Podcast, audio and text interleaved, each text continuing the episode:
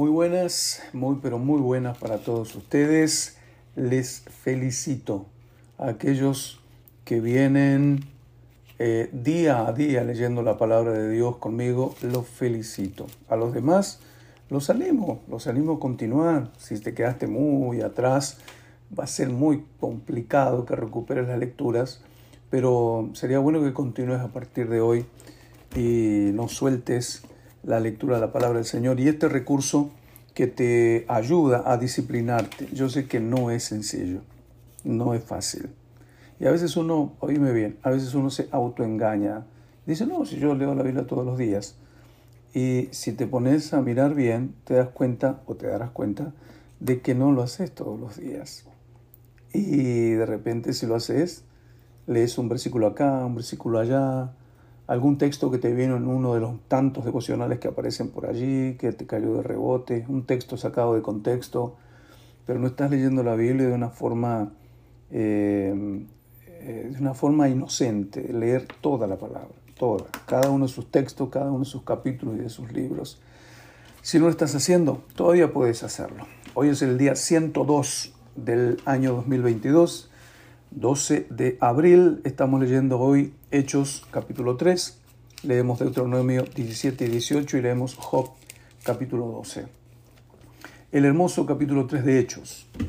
Pedro y Juan subían juntos al templo a la hora novena, la de la oración, serían las 3 de la tarde.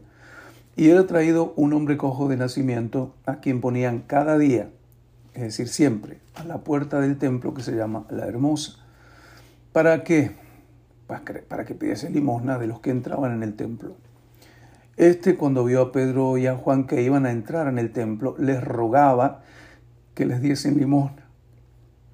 Pedro, con Juan, fijando en él los ojos, le dijo, míranos. Entonces él les estuvo atento, esperando recibir de ellos algo. Mas Pedro dijo, no tengo plata ni oro, pero lo que tengo te doy. En el nombre de Jesucristo de Nazaret levántate y anda. Y tomándole por la mano derecha, le levantó, y al momento se le afirmaron los pies y tobillos, y saltando se puso en pie y anduvo, y entró con ellos en el templo, andando y saltando y alabando a Dios. Y todo el pueblo le vio andar y alabar a Dios. Y le reconocían que era el que se sentaba a pedir limosna a la puerta del templo, la hermosa, y se llenaron de asombro y espanto por lo que le había sucedido. Y teniendo asidos a Pedro y a Juan, el cojo que había sido sanado, todo el pueblo, atónito, concurrió a ellos al pórtico que se llama de Salomón. Viendo esto, Pedro respondió al pueblo, varones israelitas, ¿por qué os maravilláis de esto? ¿O por qué ponéis los ojos en nosotros como si por nuestro poder o piedad hubiésemos hecho andar a éste? El Dios de Abraham, de Isaac y de Jacob, el Dios de nuestros padres, ha glorificado a su Hijo Jesús, a quien vosotros entregasteis y negasteis, y negasteis delante de Pilato cuando éste había resuelto ponerle en libertad. Mas vosotros negasteis al santo y al justo y pedisteis que se os diese un homicida y matasteis al autor de la vida, a quien Dios ha resucitado de los muertos, de lo cual nosotros somos testigos. Y por la fe en su nombre, a este que vosotros veis y conocéis, le ha confirmado su nombre y la fe que es por él ha dado a este esta completa sanidad en presencia de todos vosotros. Mas ahora, hermanos, sé que por ignorancia lo habéis hecho, como también vuestros gobernantes, pero también ha cumplido así lo que había antes anunciado por boca de todos sus profetas, Jesucristo había de padecer.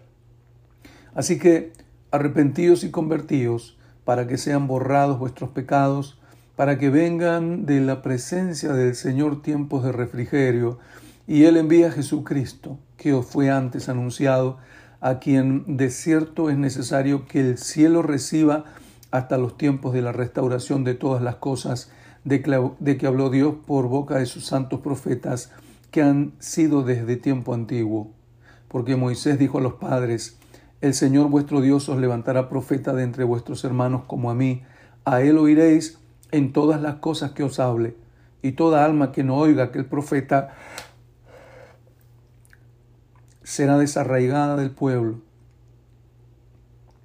Y todos los profetas, desde Samuel en adelante, cuantos han hablado, también han anunciado estos días. Vosotros sois los hijos de los profetas del pacto que Dios hizo con nuestros padres, diciendo a Abraham, en tu simiente serán benditas todas las familias de la tierra.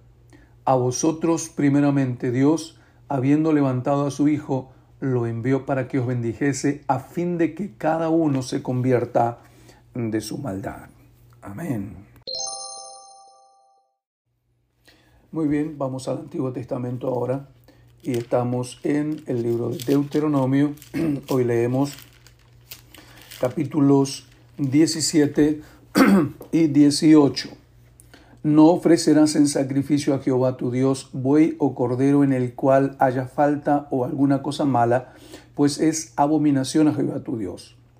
Cuando se hallar en medio de ti en alguna de tus ciudades que Jehová tu Dios te da, hombre o mujer que haya hecho mal ante los ojos de Jehová tu Dios traspasando su pacto, que hubiere ido y servido a dioses ajenos, y se hubiere inclinado a ellos, ya sea al sol o a la luna, o a todo el ejército del cielo, lo cual yo he prohibido, y te fuere dado aviso, y después oyeres y hubieres indagado bien, la cosa pareciere de verdad cierta, que tal abominación ha sido hecha en Israel, entonces sacarás a tus puertas al hombre o a la mujer que hubiere hecho esta mala cosa, sea hombre o mujer, y los apedrearás y así morirán. Por dicho de dos o tres testigos morirá el que hubiera de morir, no morirá por el dicho de un solo testigo. La mano de los testigos caerá primero sobre él para matarlo, y después la mano de todo el pueblo. Así quitarás el mal de en medio de ti. Qué, qué radicales eran con esto, ¿no? O qué radical era lo que Dios le pedía al pueblo. Evidentemente lo que estaba pidiendo era pureza, algo muy estricto. Versículo 6. 7. La mano de los testigos caerá. No, el 8 era. Cuando alguna cosa te fuere difícil en el juicio, entre una clase de homicidio y otra, entre una clase de derecho legal y otra, entre una clase de herida y otra, en negocios de litigio en tus ciudades, entonces te levantarás y recurrirás al lugar que Jehová tu Dios escogiere. Y vendrás a los sacerdotes levitas y al juez que hubiera en aquellos días, y preguntarás, y ellos te enseñarán la sentencia del juicio. Y harás según la sentencia que, se te, que te indiquen los del lugar que Jehová escogiere, y cuidarás de hacer según todo lo que te manifiesten, según la ley que te enseñen, y según el juicio que te digan harás. No te apartarás ni a diestra ni a, diestra, ni a siniestra de la sentencia que te declaren.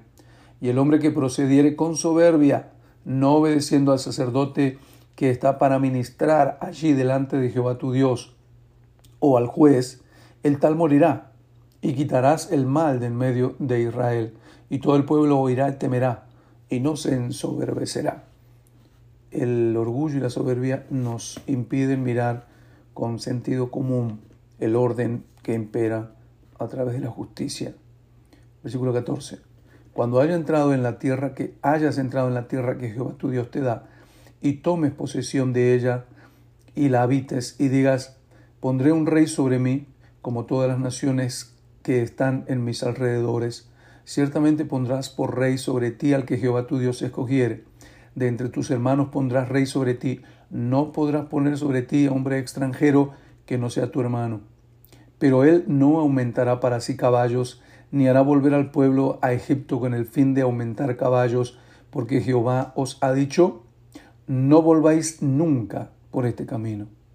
Ni tomará para sí muchas mujeres para que su corazón no se desvíe, ni plata ni oro amontonará para sí en abundancia.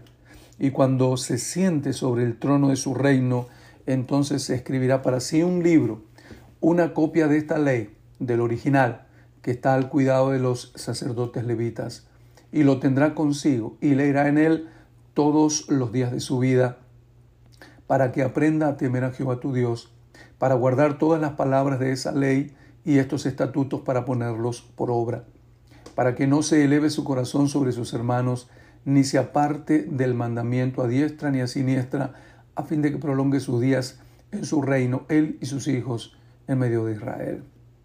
Capítulo 18. Los sacerdotes levitas, es decir, toda la tribu de Leví, no tendrán parte ni heredad en Israel. De las ofrendas quemadas a Jehová y de la heredad de él comerán. No tendrán pues heredad entre sus hermanos. Jehová es su heredad, como él les ha dicho. Qué maravillosa heredad les tocaba a los levitas, ¿no? 3.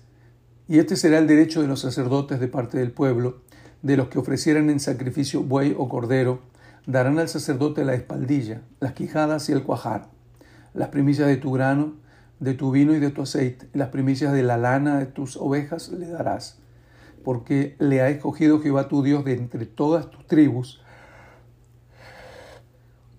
para que esté para administrar en el nombre de Jehová, él y sus hijos, para siempre.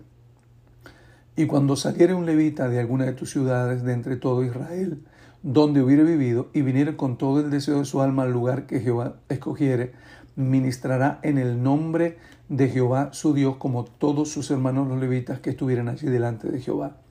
Igual ración a la de los otros comerá, además de sus patrimonios. Cuando entres a la tierra que Jehová tu Dios te da, ¿cómo repite esa frase, no? Cuando entres, es decir, cuando estés allá, cuando te ubiques. No aprenderás a hacer según las abominaciones de aquellas naciones. No se ha hallado en ti quien haga pasar a su hijo o su hija por fuego, ni quien practique adivinación, ni agorero, ni sortílego, ni hechicero, ni encantador, ni adivino, ni mago, ni quien consulte a los muertos. Porque es abominación para con Jehová cualquiera que hace estas cosas. Y por estas abominaciones, Jehová tu Dios echa a estas naciones de delante de ti. Perfecto serás delante de Jehová tu Dios, porque estas naciones que vas a heredar, a agoreros y adivinos oyen, mas a ti no te ha permitido esto Jehová tu Dios. ¿Por qué? Porque Dios era suficiente para cubrir todas las lo que supuestamente cubrían estos agoreros o adivinos. 15.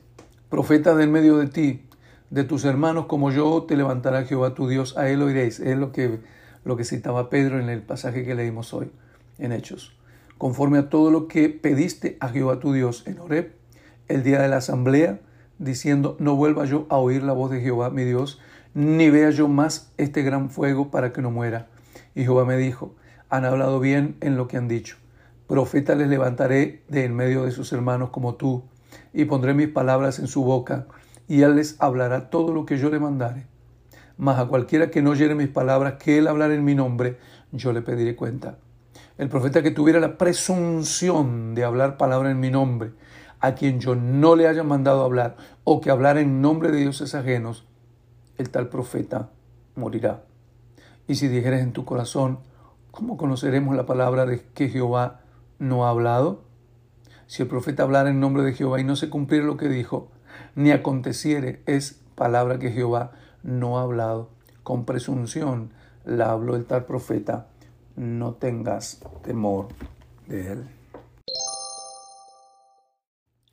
Bien, qué lindo. Hemos leído palabra de Dios en el Nuevo y en el Antiguo Testamento. Y ahora vamos al libro de eh, al libro poético, el libro de Job. Hoy leemos el capítulo 12, mm, capítulo 12 de Job. Ya lo encontré. Job proclama el poder y la sabiduría de Dios. Respondió entonces Job diciendo, Ciertamente vosotros sois el pueblo y con vosotros morirá la sabiduría. Wow. También tengo yo entendimiento como vosotros. ¿No soy yo menos que vosotros? ¿A quién y quién habrá que no pueda decir otro tanto? Yo soy uno de quien su amigo se mofa, que invoca a Dios y él responde. Con todo el justo y perfecto es escarnecido. Aquel cuyos pies van a resbalar es como una lámpara despreciada de aquel que está en sus anchas. Prosperan las tiendas de los ladrones y los que provocan a Dios viven seguros, en cuyas manos Él ha puesto cuanto tienen. Y en efecto, pregunta ahora a las bestias y ellas te enseñarán a las aves de los cielos y ellas te lo mostrarán. O habla la tierra y ella te enseñará. Los peces del mar te lo declararán también. ¿Qué cosa de todas estas no entiende que la mano de Jehová la hizo? En su mano está el alma de todo viviente y el hálito de todo género humano. Ciertamente el oído distingue las palabras y el paladar gusta las viandas. En los ancianos está la ciencia y en la larga edad la inteligencia. Con Dios está la sabiduría y el poder. Suyo es el consejo y la inteligencia. Si Él derriba, no hay quien edifique. Encerrará al hombre y no habrá quien le abra.